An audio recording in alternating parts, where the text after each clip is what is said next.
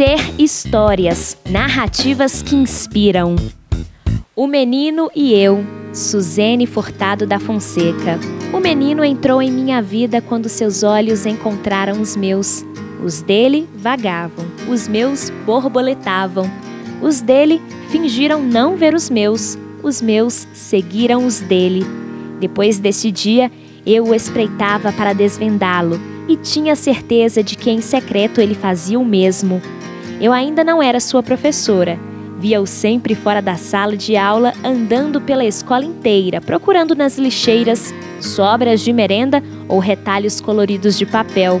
Dando um primeiro passo, disse-lhe oi. Ele respondeu e perguntou se eu não tinha alguma coisa para lhe dar. Eu tinha. Também sou do tipo que gosta de adesivos, figurinhas, fitas de cetim, retalhos coloridos de papel e balões. Assim, nós nos entendemos e nasceu a nossa amizade. No ano seguinte, ei-lo em minha turma.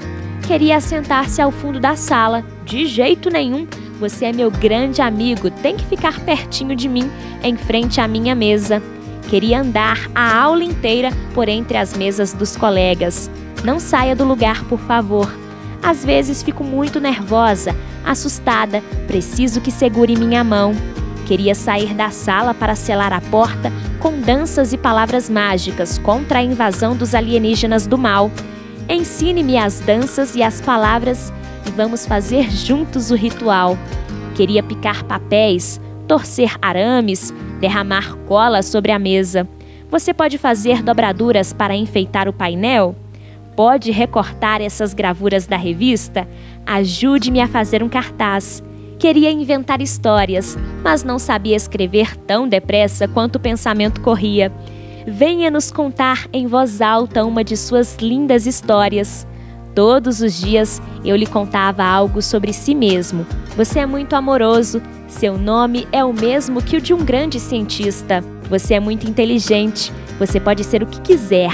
Quando você lava a cabeça, seus cabelos ficam tão cheirosos e macios. Você é meu docinho de leite.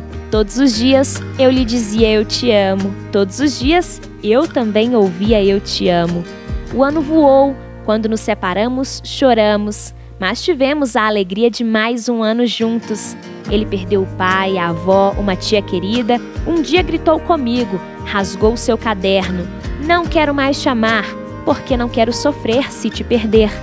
Foi um ano difícil, mas estivemos juntos nos enfrentamentos aos problemas.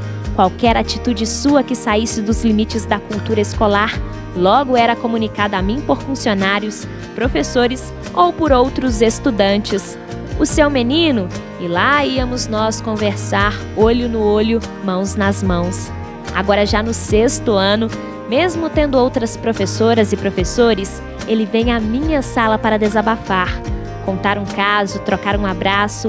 Almoçamos juntos diariamente na cantina da escola.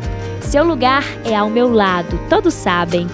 Em agosto, cheguei bem triste ao almoço, com uma vontade enorme de chorar, porque o novo trabalho em uma outra escola não estava evoluindo.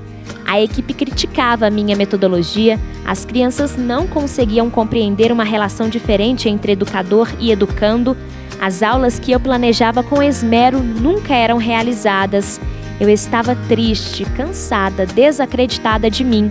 Antes que eu desse a primeira garfada, o menino assentou-se ao meu lado e começou a contar que seu irmão estava aprontando muito na escola e que corria o risco de ser expulso.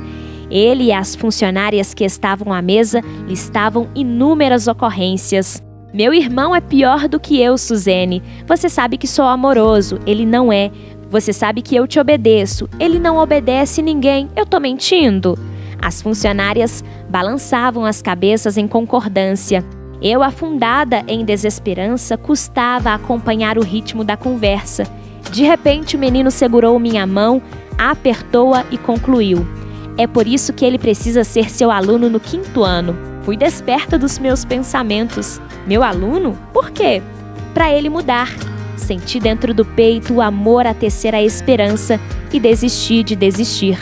Histórias criam laços, deixam rastros, regam raízes, mas acima de tudo, histórias dão asas. Suzene Furtado